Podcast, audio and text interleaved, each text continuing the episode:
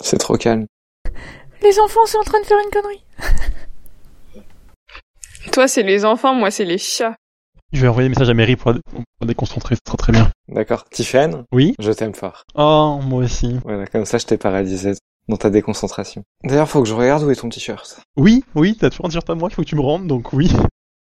Ah oui, en fait, c'était pas juste une blague, c'était donc Non, bien... il y a euh, vraiment un t-shirt qui est orange avec une sorte de zèbre dessus. Enfin, c'est bizarre, peu importe. Oui, il y a des zèbres avec des gens qui escaladent, je crois. C'est ça, euh, c'est n'importe quoi, qui escalade des rayures du zèbre. Mais, euh, mais voilà, j'y tiens. En fait, je m'en fous du t-shirt, hein, mais j'y tiens pas. Mais c'est par principe, c'est mon t-shirt. Il y avait plein de gens qui l'ont mis depuis. Avec moi, il a voyagé et tout. Il a fait trois départements déjà. Je vais le retrouver, il restera plein de trous, il y aura des taches partout. euh, De l'ADN de plein de monde. C'est ça. Ouais. On- on- Je suis prête, hein, au fait. Là, j'ai un projet, c'est euh, à chaque fois que je vais chez quelqu'un que on connaît toutes les deux, je lui demande de le porter, on prend une photo ensemble et on te l'envoie. Moi, ça me va. Franchement, ça, ça donnerait de la valeur à ce t-shirt. Après, je pourrais l'exposer et tout, tu vois, en expliquant tout le lien que ça a créé. euh. Bah ouais, c'est une histoire euh, de euh, comment dire, c'est une, création d'histoire euh, narrative euh, collective, tu vois, c'est ça. super beau. Moi aussi, j'ai gardé Ah, fait- vêtements de mes ex. C'est parti, je peux commencer Non Mais Tiffany et moi, on n'est pas des ex par contre. Ah, vous protestez bien fort, là, quand même.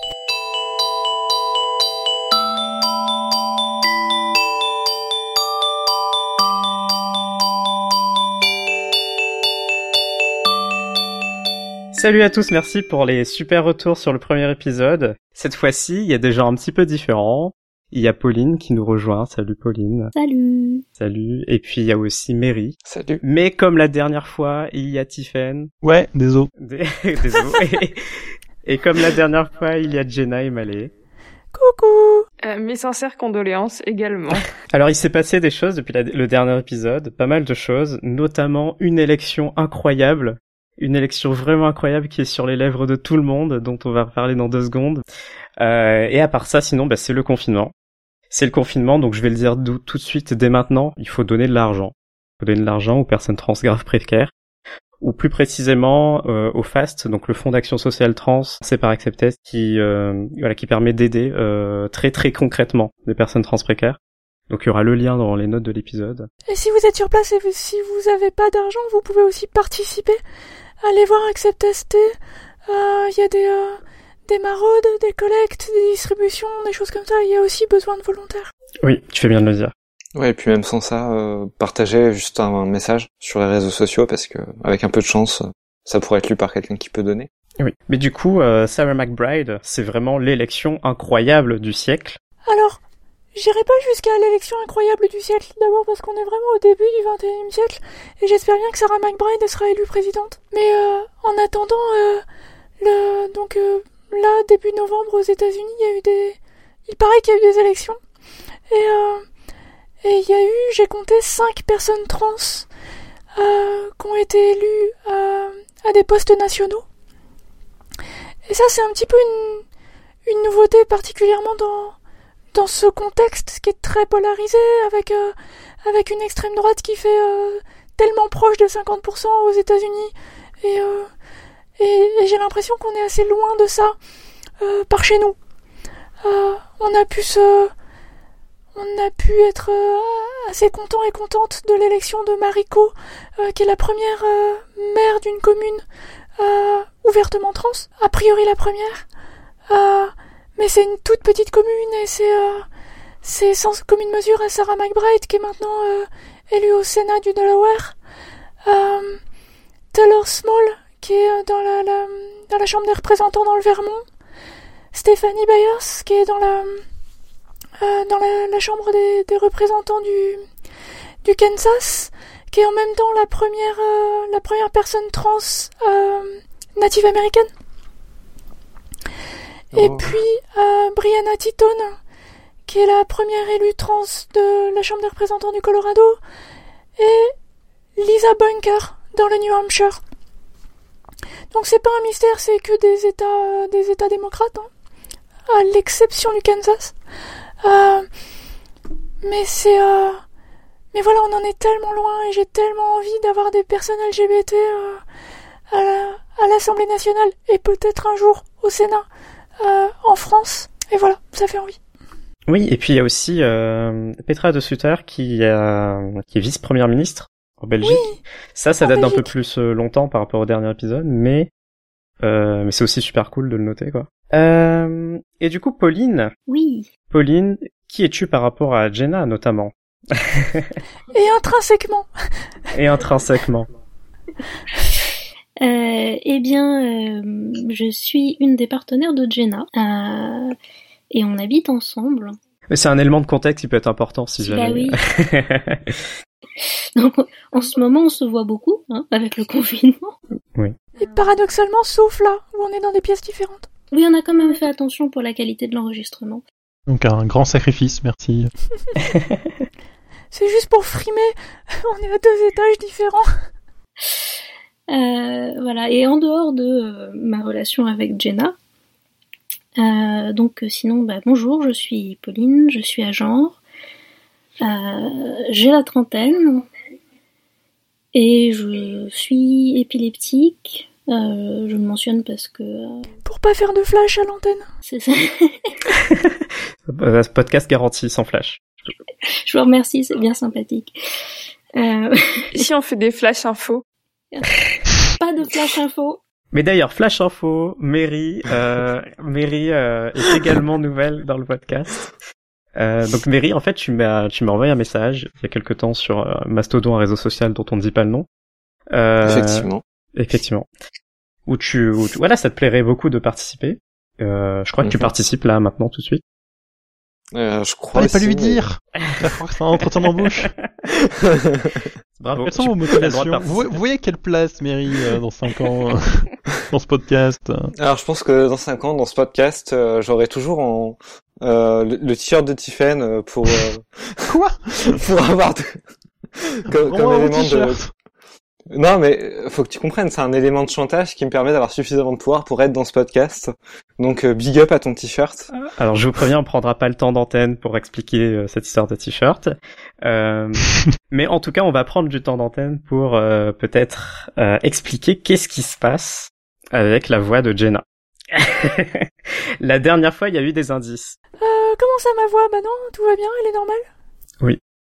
Voilà. Bon, fin du sujet, les archives de Malais, du coup. Est-ce que là, du coup, on met un clip de la dernière fois? Oui, j'avoue.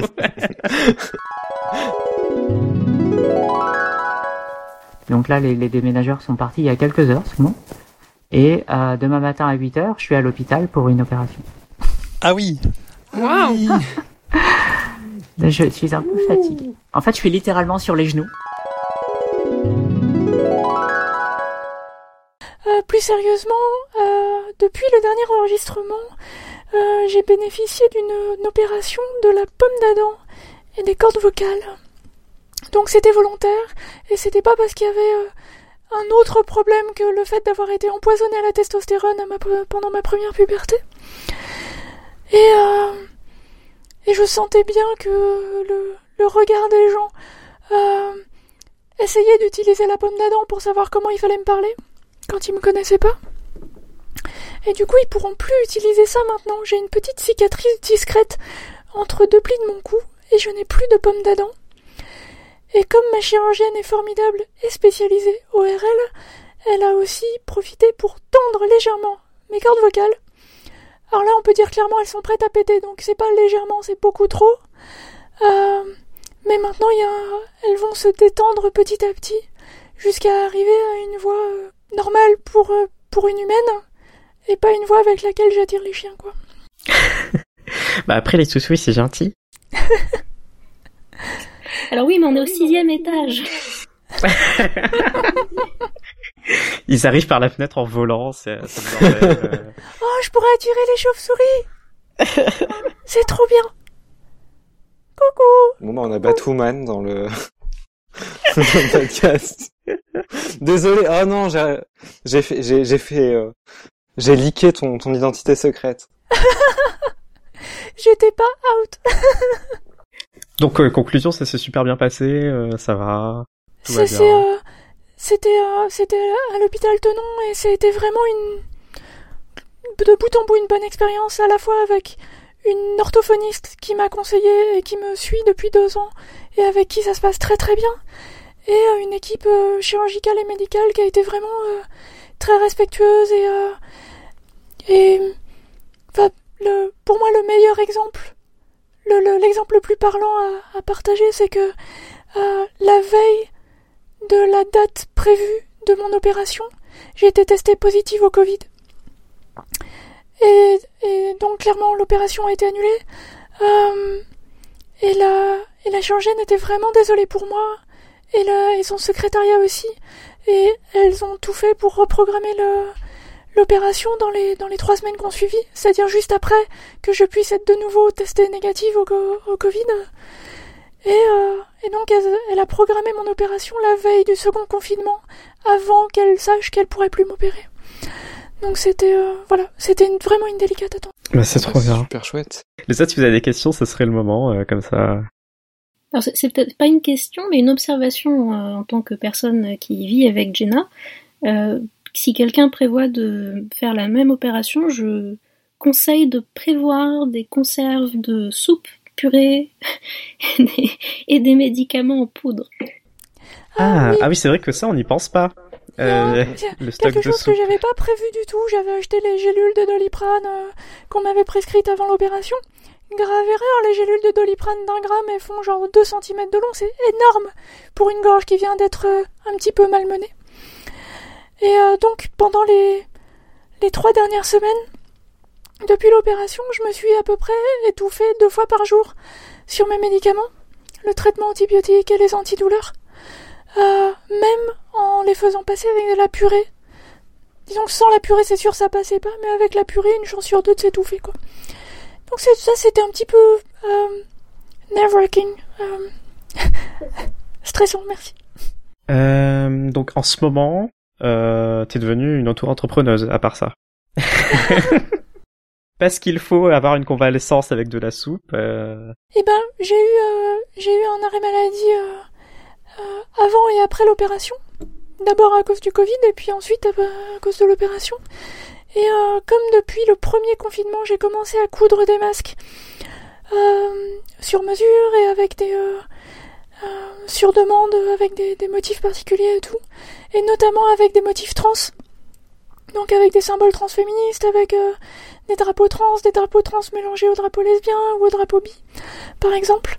Euh, je commençais à avoir euh, pas mal d'expérience et pas mal de stock. Et j'ai enfin profité de mon temps libre pour faire une boutique sur Etsy. Et, c'est super chouette de, bah, partager ça en fait. Jusque-là, c'était un peu dans mon entourage et, et les gens sur Twitter, donc épisodique. Et là, c'est un.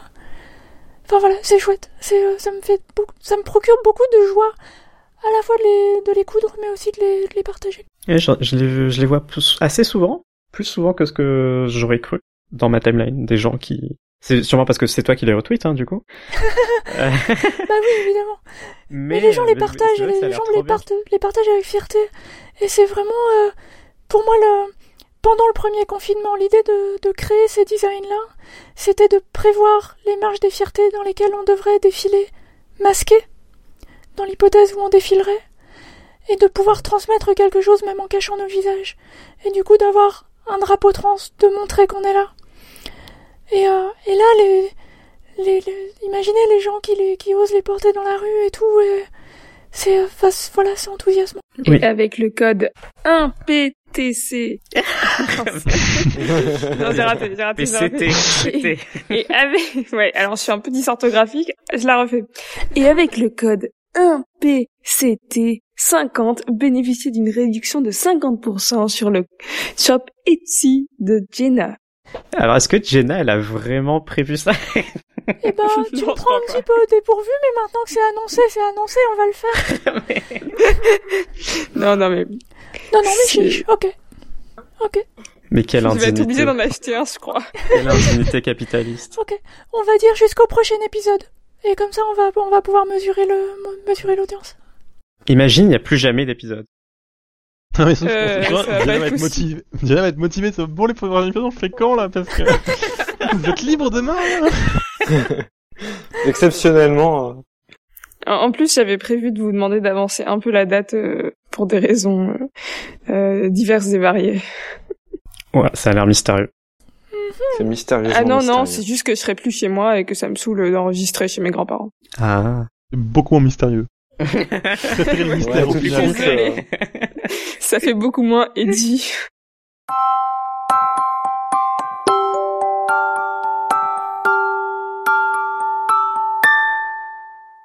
Alors, pour cette séquence archive, j'ai voulu trouver un écho à nos voix en me replongeant dans les archives de l'émission Bistouri Oui émise de 2003 à 2006 sur les ondes de Radio Libertaire avec pour slogan La radio faite par les trans et pour tout le monde. J'ai choisi ces extraits car ils font écho à la fois aux actualités et aux préoccupations de l'équipe d'un podcast trans. Et j'aimerais que cette séquence soit à la fois l'occasion de perpétuer une mémoire, créer une mise en perspective avec les enjeux qui sont les nôtres aujourd'hui. Enfin, j'aimerais que ce moment provoque un sentiment d'historicité en ce qu'il a de réconfortant, parce que c'est apaisant de savoir euh, qu'on n'est pas seul, que l'on fait partie d'une histoire, si ce n'est d'une communauté. Jenna nous avait confié une anecdote euh, à une précédente réu qui m'a un peu guidée pour le choix de l'archive d'aujourd'hui.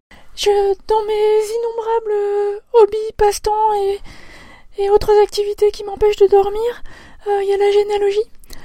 Et, euh, et une fois que j'ai rempli mon arbre généalogique et que je m'ennuyais au, au bout des branches dans les années euh, 1350, j'ai fait l'arbre né- généalogique de mes partenaires aussi. Et dans l'arbre généalogique de Pauline, j'ai trouvé euh, quelqu'un qui est euh, hmm, quelque chose comme une arrière, arrière, arrière, arrière grand-tante de Pauline. Elle est née en, elle est née en 1831 de mémoire. Et euh, il y a des indices qui me laissent penser que c'est une femme trans. Et la, la raison pour laquelle j'arrive à ce, à cette possible conclusion, c'est que quand elle est née en 1831, elle avait un, euh, à l'état civil un sexe masculin et le prénom de Ellie, E-L-I-E. Et ensuite, dans, euh, dans le registre d'état civil, il y a la retranscription d'un, d'un jugement du, du- d'un tribunal qui accepte de corriger l'état civil euh, dans les années euh, 1850 pour l'appeler Élise et marquer un sexe féminin. Et spécifiquement, le jugement il précise que elle demande ce changement parce qu'elle veut se marier. Et, euh, et j'étais euh, particulièrement émue de retrouver l'acte de, jugement et de voir que la procédure devant le tribunal, elle n'était pas présentée par Élise, elle était présentée par son père. Parce que Élise, euh, bah, c'est jamais qu'une bah, une femme et même pas mariée, donc elle avait probablement même pas le droit de se présenter devant un tribunal. Mais euh, c'est son père qui présente la requête, et c'est son père accompagné de tous ses frères et sœurs. Et, euh, et Élise, elle avait genre six ou sept frères et sœurs, et c'est une requête conjointe qui soutient Élise dans sa démarche pour faire corriger l'état civil. Et c'est un tribunal impérial parce que c'est les années 1850, donc c'est euh, un acte de, de tribunal qui commence par euh, au nom de Napoléon, empereur de tous les Français, quoi. C'est. euh, Enfin voilà, c'est. euh, si c'est vraiment une femme trans, et je continue à chercher des indices et j'en trouve pas, euh, bah c'est. euh, c'est une. C'est une, trace dans nos arbres généalogiques et j'ai envie d'en trouver d'autres et j'ai envie de partager l'histoire. Bah ouais, mais j'ai trouvé cette histoire euh, trop trop cool. Et euh, du coup, j'ai choisi cet extrait en essayant de trouver des, des, ancêtres au moins symboliques. Enfin, j'avais l'impression euh, que, que notamment l'émission euh, du 18 mai 2006, dans laquelle euh, Maxime Förster vient présenter son livre Apparaître, elle ou lui, Histoire des transsexuels en France, était euh, carrément appropriée pour cette recherche. Et du coup, au, au cours de la discussion, il nous parle du rôle euh, qu'a joué euh, Magnus Hirschfeld, qui a fondé l'Institut de sexologie en Allemagne en 1919, euh, dont le travail sociologique et médical a permis les premières transitions sociales, hormonales et chirurgicales féminines et masculines. Il a notamment créé le concept d'intermédiaire sexuel pour aborder sans stigmatiser les réalités des personnes aux pratiques sexuelles et identités de genre qui ne sont pas hétéros. Et en parlant du coup de, Magnus Hirschfeld, Maxime Förster nous raconte surtout les parcours de deux femmes françaises euh, trans euh, qui ont transitionné dans les années 30-40, qui sont Michel Marie Poulain et Marie-André Schwinder-Hammer. Alors, euh, vous savez qu'en 1933, les nazis, euh, les nazis débarquent et donc euh, une, un de leurs premières priorités, c'est de fermer et de saccager l'institut, de faire un autodafé sur tous les livres de la bibliothèque. Et donc Magnus Hirschfeld s'enfuit en France. Et il faut savoir qu'à Paris, il va rencontrer une des premières, enfin une des pionnières, hein, Michel Marie Poulain, qui justement se tâte à l'époque, n'est pas complètement sûr de passer à l'acte et et donc, suite à la rencontre avec euh, Hirschfeld, comme elle le raconte dans son, dans son livre, Confession d'un peintre, elle va euh, se laisser euh, convaincre et elle va finalement euh, prendre, le, prendre le parti de, de faire sa transition. Donc, il y a une espèce de transition qui se fait à double sens entre la France et l'Allemagne. C'est qu'avec les nazis, tout s'arrête en Allemagne. Euh, Hirschfeld euh, s'enfuit en France et en France il va un petit peu à travers Michel Maïpoulin déjà avoir au moins, j'allais dire une héritière, du moins une cliente qui va donner une, large battage médiatique au transsexualisme puisque dans un hebdomadaire euh, grand public qui s'appelle Voilà, qui euh, donc chaque semaine, elle va raconter sur plusieurs numéros dans les années, je crois que c'était fin des années 30, euh, mais toutes les dates sont dans le livre, euh, elle va raconter précisément sa transition auprès d'un large public et euh, sans aucune expertise ou euh, aucun préjugé transphobe de la part des, journalistes. Donc c'est assez impressionnant de voir que les débuts ne sont pas euh, marqués par l'hostilité qu'on va retrouver par la suite. Et puis la deuxième transition Allemagne-France se fait par l'autre pionnière hein, qui est Marie-André euh, Schwindenhammer. Marie-André qui elle va être déportée euh, parce qu'elle est résistante, euh, donc à titre politique, elle est déportée dans un camp euh, à Struthof en Alsace, qui à l'époque est annexé au Reich. Et là, euh, on ne sait pas ce qui se passe, mais on sait que lorsqu'elle revient en France, euh, enfin lorsqu'elle est libérée des camps, elle, euh, elle s'assume comme femme. Et comme à l'époque elle vient d'une famille bourgeoise euh, très riche qui n'accepte pas sa transition et qui donc songe à la déséité en utilisant la thèse de la folie. Elle est folle puisqu'elle est femme, elle est devenue femme. Du coup, euh, la stratégie de défense de Marie-André va être euh, la suivante. C'est assez habile. Elle va dire euh, les nazis ont fait sur moi des expérimentations particulièrement folles. Ils m'ont ils m'ont forcé à devenir la, la femme que je suis. Et donc, en quelque sorte, ce n'est pas ma fa- ce n'est pas ma, ma faute si je suis celle que je suis. En tout cas, je continue à prendre quand même mes hormones parce qu'il n'est pas question. Mais enfin bon, il n'est pas question de faire un retour en arrière, mais c'est la faute aux nazis. Donc euh, voilà, qu'on ne touche pas à mon héritage, à ma dignité. Et euh, voilà donc deux pionnières hein, qui donc euh, Michel Marie Poulain d'un côté. éga- également peintre comme Lily Elbe et qui comme Lily Elbe va continuer à vivre avec sa femme après sa transition peintre de talent d'ailleurs, hein, j'insiste, et, et Marie-André, complètement une trajectoire différente. Les deux vont être en quelque sorte, après un passage par l'Allemagne, vont euh, en France poser les jalons du, du transsexualisme.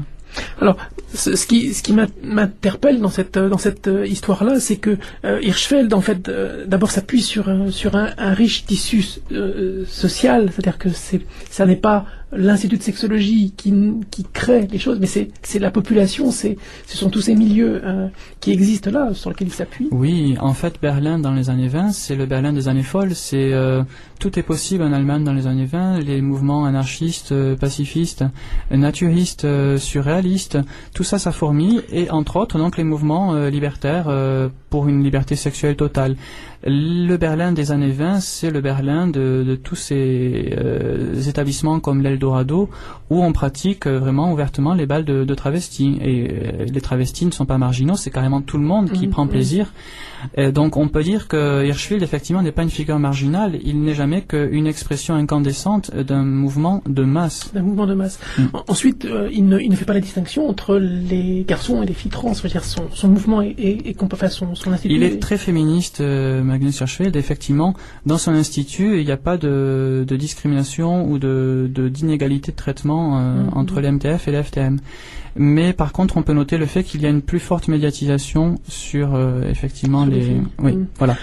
Et, et, et en plus, c'est un, en fait, il fait le premier protocole qui n'est pas, enfin, qui n'est pas médicalisé au sens strict. Ça n'est Mm, pas un protocole médical, c'est un, un protocole sociologique. Il est incroyable parce que déjà à son époque, il se démerde pour faire jouer ses relations et faire obtenir des papiers qui vont permettre justement, à défaut d'un changement d'état civil, il va déjà munir, en plus de, du parcours hormono-chirurgical, il va déjà aussi se démener pour faire jouer ses relations et faire en sorte Mhm, que euh, il va fournir les, les papiers qu'il faut, euh, qui sont en fait des espèces de, de substituts de changement d'état civil pour que ses clients ne soient pas embêtés. trop cool, on apprend des trucs avec Malé. Ah bah avec plaisir, hein, si cette séquence peut apprendre des trucs à tout le monde. Moi-même, moi-même j'ai appris plein de trucs. Alors moi j'adore l'idée d'accuser les nazis pour euh, nos transitions. Ah mais ça c'était formidable. Ça j'ai entendu ça, mais j'ai, j'ai bon alors je l'ai réécouté plusieurs fois pour faire le montage, mais franchement à chaque fois je trouve ça génial. C'est à double tranchant quand même. Euh, no pun in- intended. Euh, parce que parce qu'on est déjà tellement accusé des fois de faire des euh, de, de, de forcer à transitionner des gens qui seraient peut-être très heureux dans leur euh, soi-disant euh, genre de départ et juste en étant euh, gay ou lesbienne. Euh, Enfin bref. Mais carrément. Mais alors en plus en fait euh, ensuite euh, il s'avère que que Marie-André Schwinderhammer elle a fondé l'une des premières euh, un des pro- alors je sais plus quel type de structure c'était mais bref une structure pour les personnes trans et en gros c'était les malades hormonaux. C'est gênant. Bah je sais pas. Euh, Il y a des fois quand on me pose la question de pourquoi je porte quelque chose sur la tête, je dis que je perds mes cheveux à cause d'un problème hormonal. Et techniquement c'est vrai, j'ai un problème hormonal. Mon corps sécrète de la testostérone. Ah oui, Ah, ça, on peut le voir comme ça aussi. Euh, Il y a un truc qui m'a marqué. Déjà, effectivement, je, enfin, je, je connaissais pas euh, euh, cette histoire-là et elle est, elle est vraiment chouette. Et euh, le, il y a un truc qui m'a marqué, qui est le fait que effectivement, il n'y avait pas de transphobie à l'époque, notamment de la part de la presse ou du public. Ou en tout cas, c'est une transphobie, on va dire, euh, c'est naïf, quoi. Enfin, c'est, pas de la méchanceté, c'est de la, c'est de la méconnaissance. Et euh, et c'est exactement ce qu'il y avait dans l'hi- dans l'histoire euh, racontée autour de Christine Jorgensen, qui était la, une des premières femmes trans qui a obtenu une opération de, chirurgie euh, chirurgie génitale aux États-Unis et euh, et qui est devenue très célèbre et qui a eu énormément de, de presse et qui a décidé d'utiliser sa, sa visibilité pour euh, pour aider les autres personnes trans et et il n'y avait pas de transphobie à l'époque, en fait. Pas dans le. Pas comme on en a maintenant. Et je sais pas où, où cette société a merdé, quoi. Ça relèverait plus de l'ignorance que, oui, de la méchanceté ou de l'agression. Ouais, il y a pas le, y a pas le vocabulaire dont on a envie, mais euh, mais il y a pas, y a aucune méchanceté, il y a aucune euh, personne qui essaye de dire non, mais en fait c'est un homme, tu vois. ça, c'est- ça c'est quelque chose qui est récent. Cette méchanceté-là, elle est récente. Bah, après, enfin, si j'ai bien compris euh, l'extrait, euh, la transphobie est quand même arrivée assez rapidement, puisque euh, euh, devoir dire que c'est les nazis qui, qui t'ont fait des expérimentations dessus pour, euh, pour garder euh, pour garder contact euh, cordial avec ta famille, c'est quand même pas la meilleure chose. euh, Enfin, si la société n'était pas transphobe, il y aurait pas ça, quoi. Ok, un point pour toi. C'est quand même la grosse excuse. C'est vrai qu'il n'y a pas pire comme excuse, hein, quand même. Je, je pense qu'effectivement, comme règle, toi, vite fait, de loin d'un problème, quand tu utilises les nazis comme excuse, c'est probablement Oui, qu'il y a un c'est problème. pas- Je, voilà, dans la vie, mon avis, c'est- voilà, si ça vous arrive un jour, posez-vous, c'est probablement que la situation n'est pas normale. C'est on est loin de euh, mon chien a mangé de mon devoir en fait. oui, c'est ça. Mon chien a mangé ma puberté. Oh no Je continue à être très heureux- très heureuse de ces segments. Ah merci. Bah oui, c'est fait trop très bien. plaisir. Ouais, Je- j'apprécie beaucoup en tant qu'auditrice et maintenant j'apprécie beaucoup en tant que participant. Et en plus là la qualité était bien meilleure. Euh, le- L'extrait précédent il donnait l'impression d'avoir été enregistré avec un téléphone à côté d'un ordinateur. Et là celui-ci il est vraiment bien. D'ailleurs, Malé n'enregistre pas sous une couette actuellement pour réduire l'écho autour de lui. Euh, Bon, bien sûr, on, on est chacun chacune dans un studio séparé pour euh, des raisons évidentes, mais on a un matériel professionnel et donc euh, un régisseur, régisseuse par personne pour, euh, pour gérer tout ça. C'est ça. Il y a quelqu'un qui me fait des petits massages de d'épaule là. Est-ce que c'est ton chat? Non, étonnamment, euh, il y en a encore aucun des deux qui sont pointés euh, parce que c'est un peu ce que je crains là, à l'heure actuelle, c'est qu'il y en ait un qui saute sur ma couverture et que ça fasse tout tomber. Tiffen, euh, du coup, t'as vraiment choisi une piste ou Ah bah oui, non, mais tu, oui, moi je, je suis, euh, je, je, je, je sais pas, je, on me demande de faire quelque chose, je le fais. Donc effectivement, on va écouter une musique donc de Edge, hein, donc une euh, compositrice française. Donc Edge, ça s'écrit 3D63, c'est possible de la trouver. De toute façon, on mettra des liens dans la fiche du podcast vers euh, ses musiques, etc un peu inspiré de tout ce qui est jeux vidéo, rétro gaming compagnie, mais il y a non, toute une autour que vous pourrez découvrir. Et donc je retrouve, je propose d'écouter, euh, je mets Oracle et Miracle, enfin je mets sans, sans cette réponse avec un accent anglais, Oracle Miracle, donc de Analog Hack, euh, l'album je veux dire, pardon.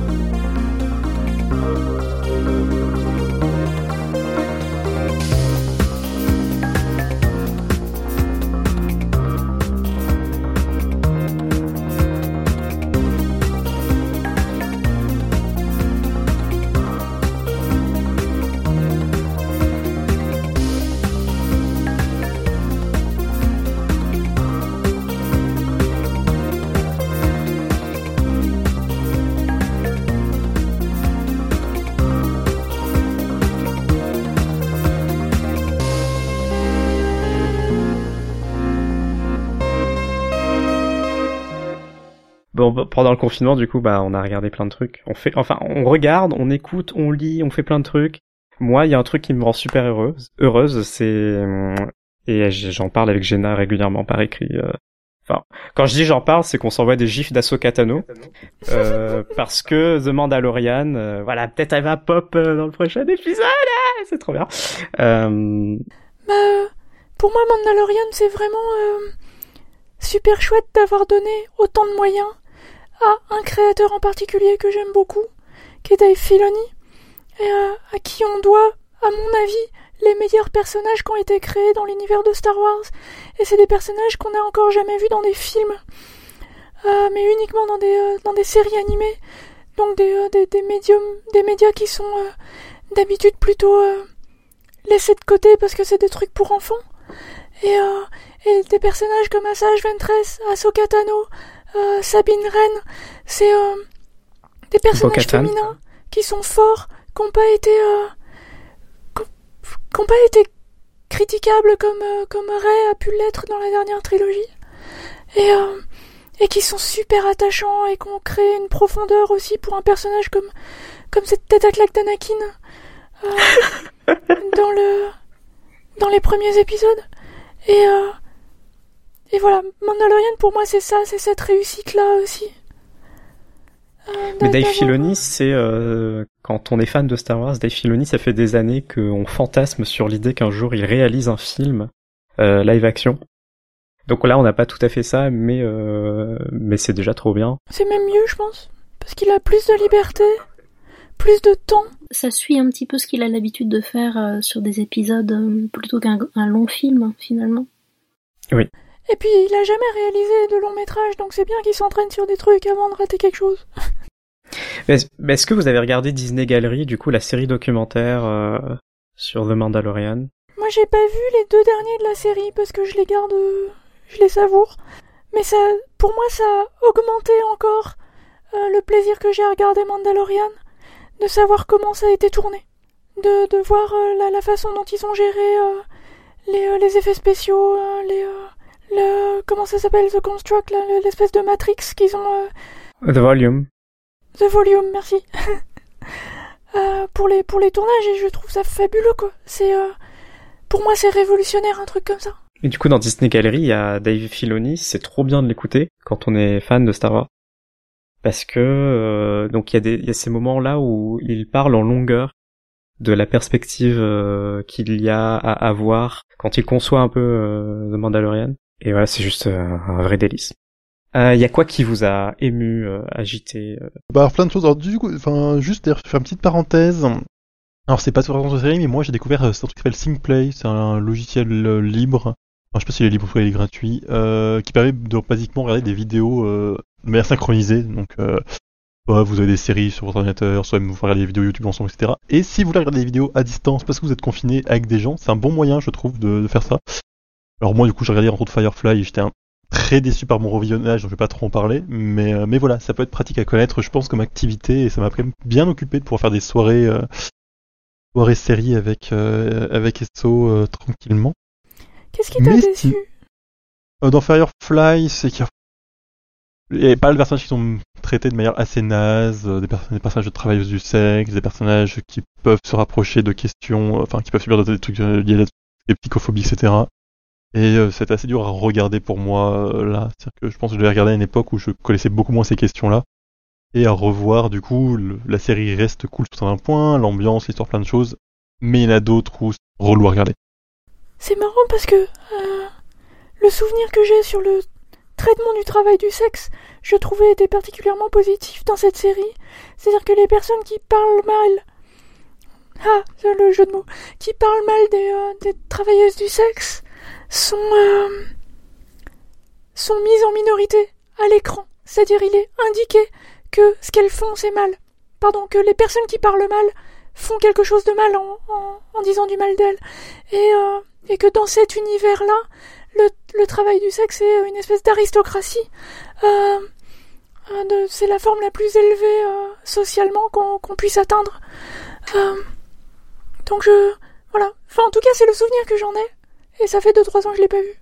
C'est pas ce que j'ai interprété, entre par mine de rien, le, le, comment dire, le personnage principal, le capitaine de, de- Mal. du vaisseau qu'on suit euh, reste, euh, comment dire, c'est pas le pire, effectivement, il y a des personnages pires pour montrer que c'est pas bien d'être pire, mais il a, il a quand même un côté un peu méprisant, je trouve, qui est justement euh, un peu mis en contraste avec d'autres qui sont pires pour dire, ah bah lui c'est moins pire, mais je trouve pas ça génial pour autant.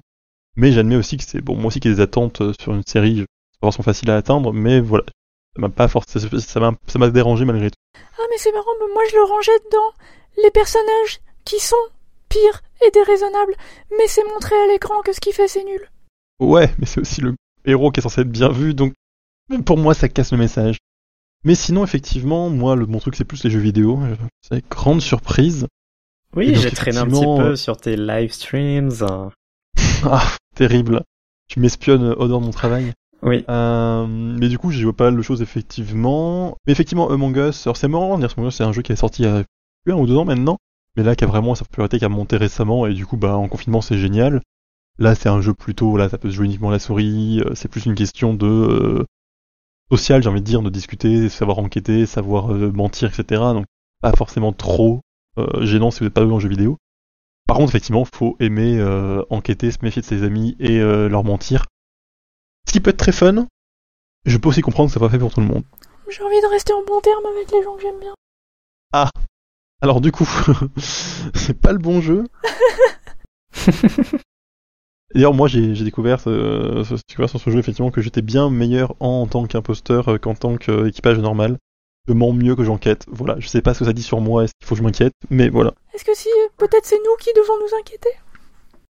Non, y a aucun souci. Mais, euh, mais, mais en fait, par contre, Mary, je suis désolé de t'avouer ça, mais sur le t-shirt que je t'ai passé, il y avait un, une puce GPS pour te retrouver. Zut, ok, bon bah tant pis. Heureusement que j'ai j'ai filé euh, un pote euh, qui est rentré chez lui à 60 km de chez moi. Quoi. Bon, on enchaîne, on parle pas du t-shirt. Je, je voulais juste dire, j'ai aussi une recommandation de jeu pour le pour les personnes qui sont en confinement et qui voudraient jouer avec une autre personne. Euh, parce que j'ai j'ai aussi un, un petit copain et j'habite pas avec lui. Ah, il est grand quand même. Ouais. Sûr que non. Ouais, bon. Euh, il fait quasiment 2 mètres, euh, mais bon. Ah, je m'en fous, je gagne. Et oui, référence au premier épisode, figurez-vous. Et, euh, et on a beaucoup cherché des idées de, de jeux en ligne, euh, parce qu'on aime bien les jeux vidéo, on aime bien les jeux vidéo où il y a des mystères à résoudre, mais on n'aime pas les jeux vidéo violents. Et la plupart des jeux de coop qui sont pas en local, euh, bah c'est des jeux très violents où il faut tuer des gens.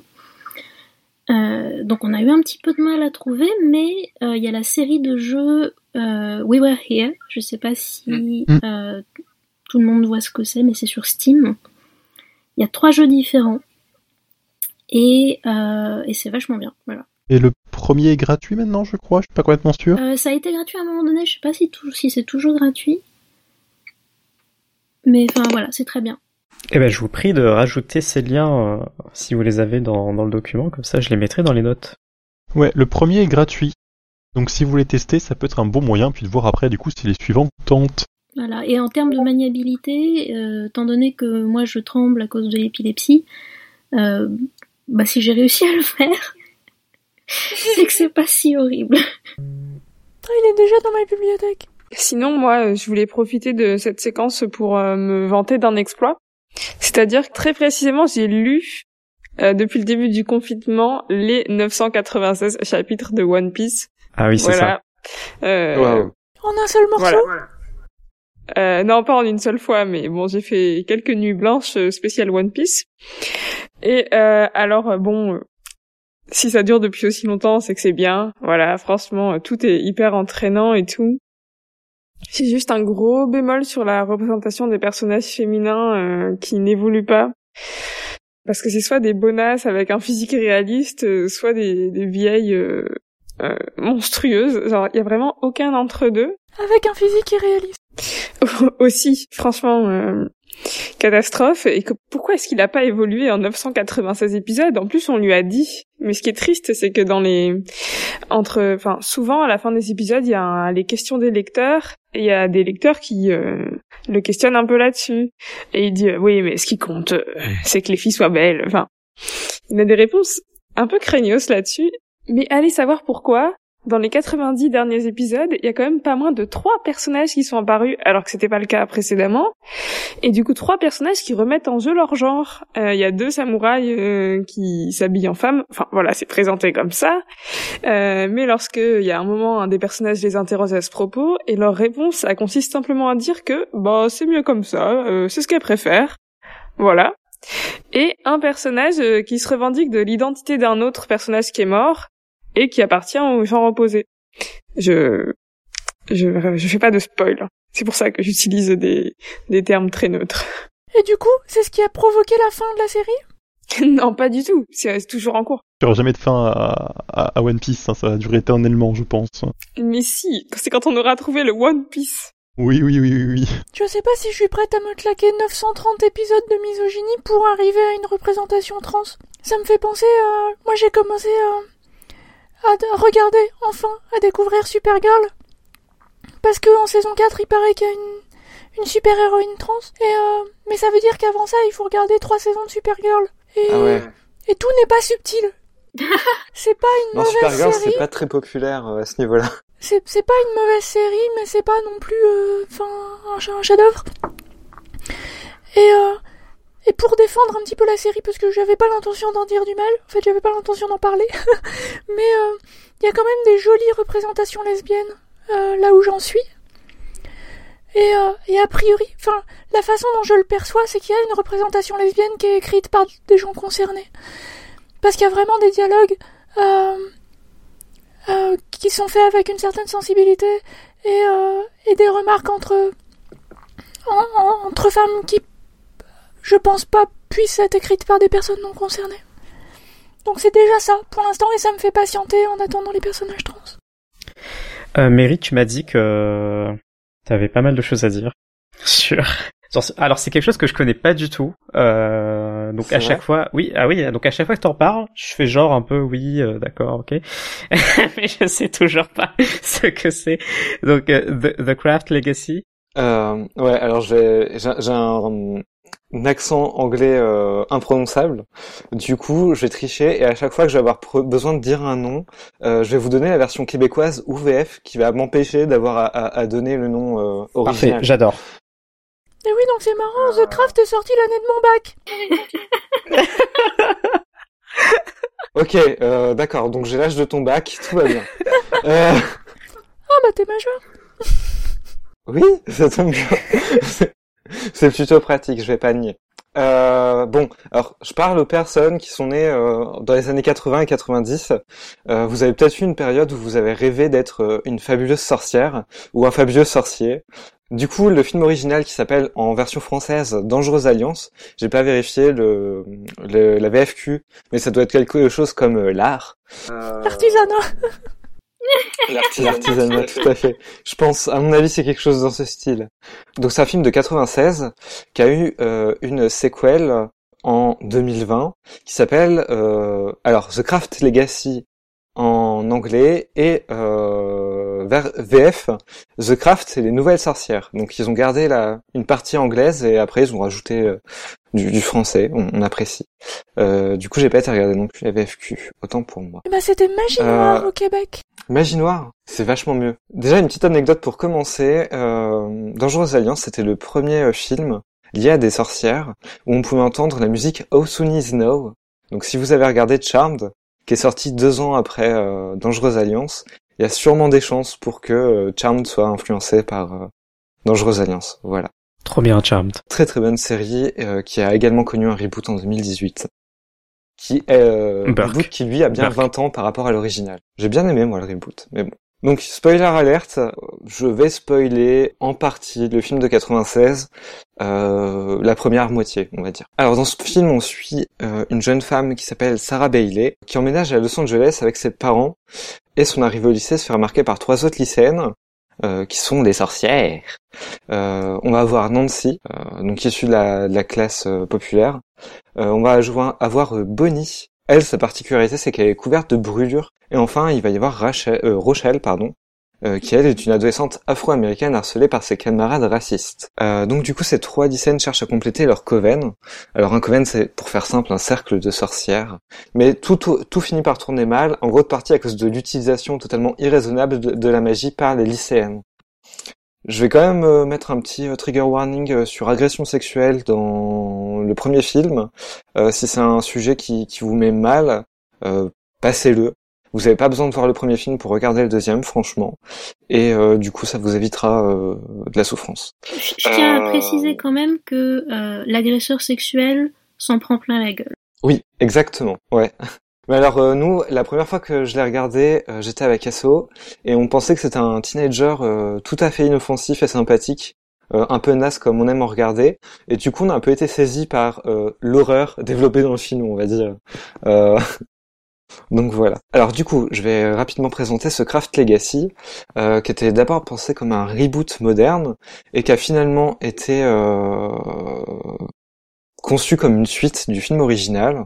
Alors ça se sent parce qu'en fait la première partie toute la première heure du scénario, euh, ça sent vraiment le reboot du, du film original. Euh, par contre, ça diffère beaucoup sur la deuxième heure.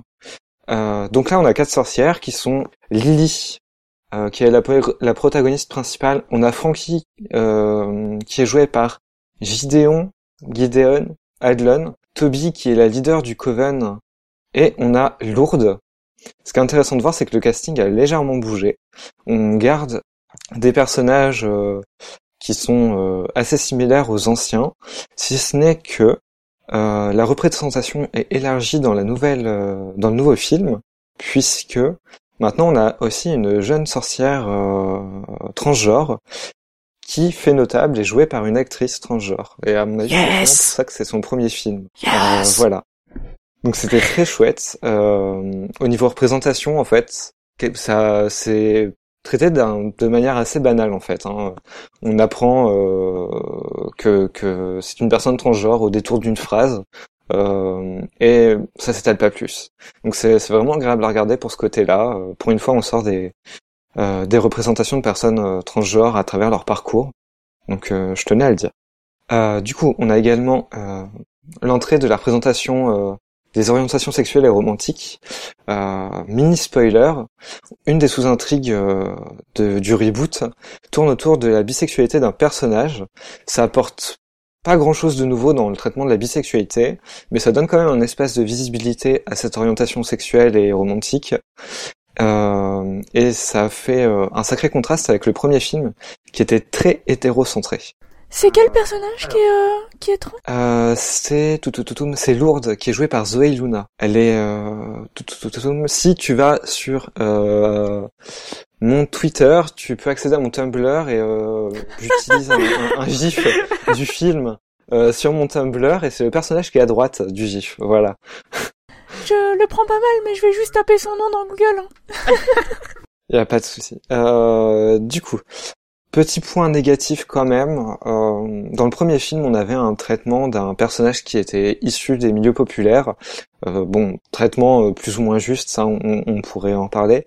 Euh, là, je trouve que le film a suivi une tendance que je trouve personnellement, on retrouve pas mal depuis les années 2010, qui est la totale disparition des personnages de classe populaire dans beaucoup de séries et de films où du coup tout le monde en fait vient des mid-class ou upper-class euh, de banlieue euh, bourgeoise euh, euh, américaine.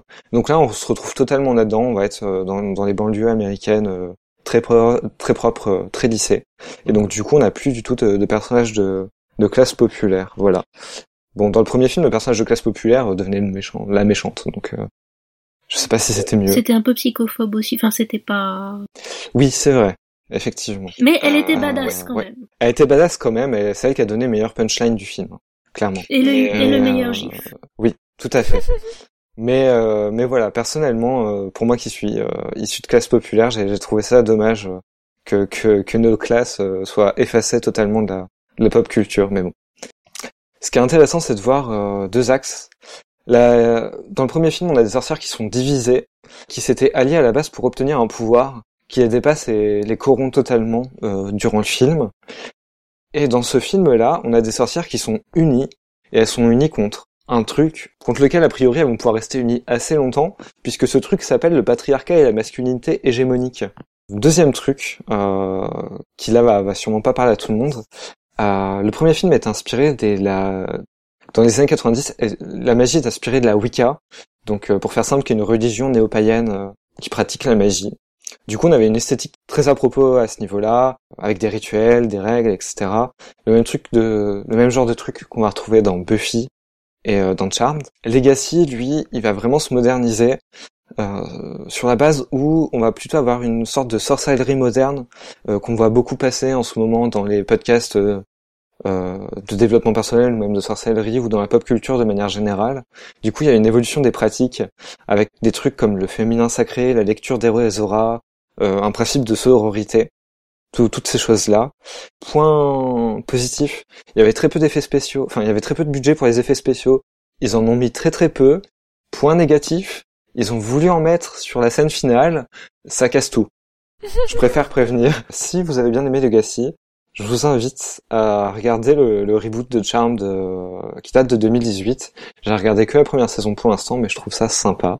Euh, mais bon, apparemment, euh, c'est c'est un avis assez euh, assez impopulaire. Voilà. Non mais Mais ça fait, ça donne envie en tout cas.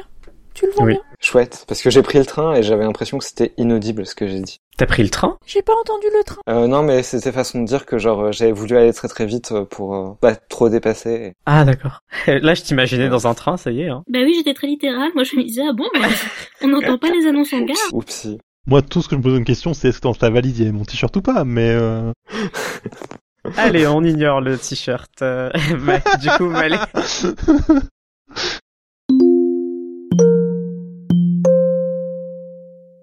Eh ben, ce sera tout pour aujourd'hui, malheureusement. En, en cas. Oh. En- Oh non. Ah ouais. Alors qu'on aurait pu euh, se faire un rewatch entier de, du remake de, de Charmed, mais non.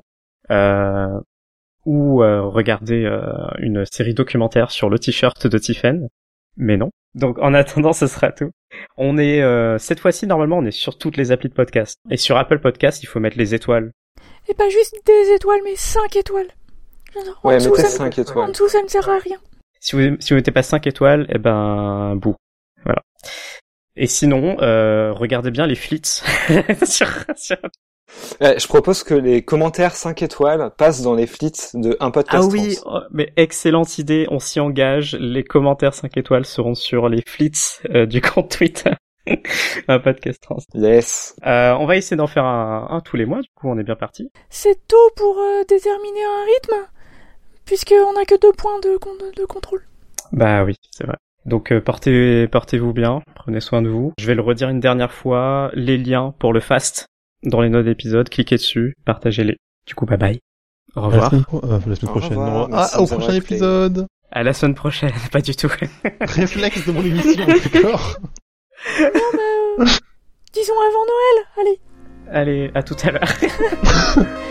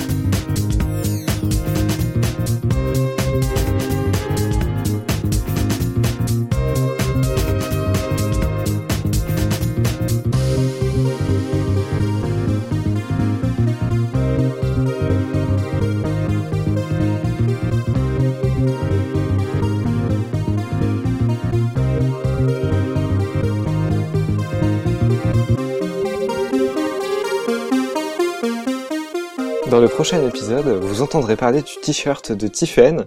Par contre, on a un Patreon, et alors le, il y a un palier où on explique le t-shirt si vous voulez. Euh, pour seulement 150 euros par mois. Et d'ailleurs, Euh, au bout d'un moment, on reproduit le t-shirt. c'est ça, Ah exactement. ouais, non mais il a l'air formidable en plus, la manière dont vous l'avez décrit là, moi j'étais trop chaud. Ouais, mais Nilan va sûrement le censurer, donc... euh, Honteux. Allez. Euh...